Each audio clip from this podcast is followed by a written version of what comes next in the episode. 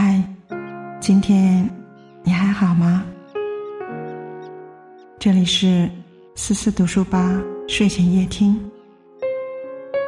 每晚十点用故事治愈情感用声音温暖心灵。我们一起来听。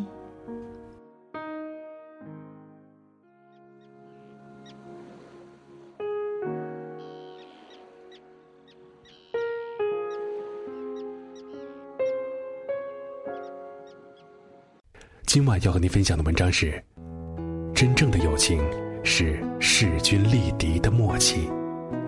如果你喜欢今晚的阅读，可以在文章结尾处为我们点亮再看。有人说，人与人之间的相处最基本的条件就是平等。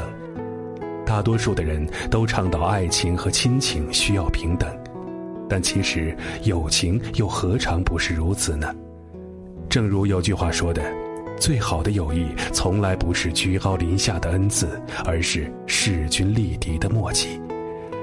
真正的友情，从不需要你处处忍让迁就，也不需要你时常委曲求全，而是可以真实舒坦的做自己，彼此尊重，互相扶持。一段对的友情，并不会让你总觉得疲惫不堪、受苦受累。曾经在一本书中看过这样一句话。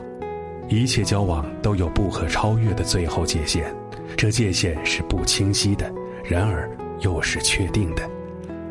或许很多人会认为，朋友之间有点小争执很正常，忍让一下就过去了。一段友情是需要双方的相互忍让和包容，但这样的忍让都是有一定的界限。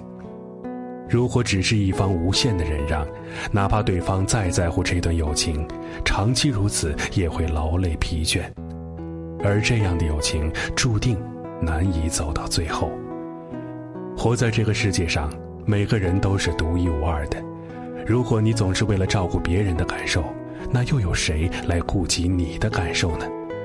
以取悦别人、委屈自己建立起来的友情，往往都是脆弱而不堪一击。真正好的友情，一定是互相尊重、互相理解、彼此平等的。有句话说得很好，一个成年人与人交往最好的态度就是做好自己，然后亲疏随缘。